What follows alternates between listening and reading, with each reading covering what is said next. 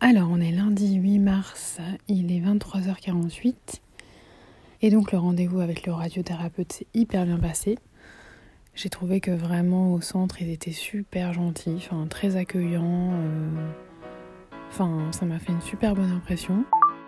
My Boob Story, le journal optimiste de mon cancer du sein. Et donc, en fait, il a expliqué qu'il allait euh, irradier euh, donc le sein en entier, c'est-à-dire que comme en fait j'ai gardé la peau, il se pourrait potentiellement qu'il y ait des cellules qui soient restées sur la peau, donc c'est pour donc euh, irradier ces éventuelles cellules, sachant que moi c'était le, cancer était vraiment derrière. En fait, les rayons ils passent vraiment derrière le, le sein, donc derrière la prothèse et devant. Après, je lui ai demandé si, euh, si je me refaisais opérer, est-ce que la peau euh, va moins bien cicatriser Et euh, donc, il m'a demandé si je fumais, parce que ça, c'est vraiment le, critère principal hein, d'une cicatrisation. Donc, euh, non. Donc, déjà, ça, c'est ça, c'est pas mal. Et, euh, et après, bah oui, forcément, une, une peau qui a été irradiée, ça reste plus marqué qu'une peau. indemne, mais bon, a priori, il n'y a pas tant d'inquiétude à se faire. Donc on est parti pour euh, 25 séances, à raison de 5 séances par semaine, une tous les jours, donc sur 5 semaines.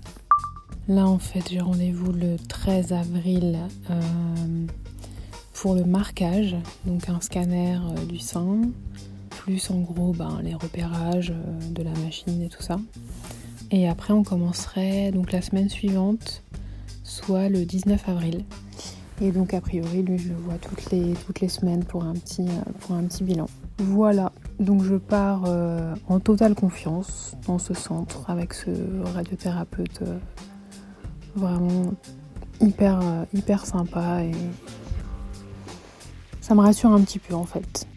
En arrivant au rendez-vous, j'étais un peu pas stressée à mort, mais j'avais quand même une petite anxiété parce que c'est vrai que là, bah, ça fait six mois euh, que je suis dans un espèce de cocon de sécurité en fait.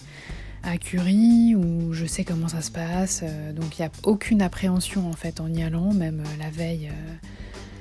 je dors très bien, enfin le matin, j'ai pas du tout, du tout de stress, comme on peut avoir mal au ventre, enfin voilà, d'appréhension, il n'y a pas du tout ça. Et là, euh, c'est vrai qu'un nouveau centre, des nouveaux interlocuteurs, un nouveau médecin, je sais pas, j'ai eu euh, une petite appréhension, mais sans, gros symptômes, pas de mal de ventre ni rien du tout. Et, euh, c'est vrai que du coup, en découvrant déjà rien qu'à l'accueil, la secrétaire super gentille, puis le cadre, enfin c'est agréable en fait. Et donc il a quand même regardé mon dossier et tout ça.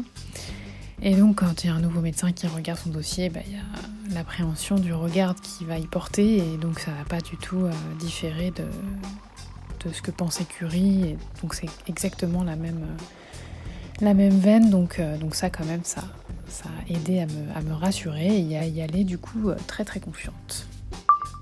Les rayons, c'est genre une minute, donc bon, je peux, je peux y aller en taxi, même si c'est pas loin de chez moi. Ça m'économise quand même de la fatigue. Donc, euh, donc voilà, ce sera une autre ambiance que, que l'ambiance euh, que l'ambiance chimio. Merci d'avoir écouté ce nouvel épisode de My Boob Story.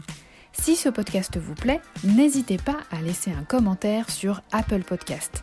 Et pour ne manquer aucune actualité de votre podcast préféré, rendez-vous sur Facebook et Instagram myboobstory.podcast. À demain!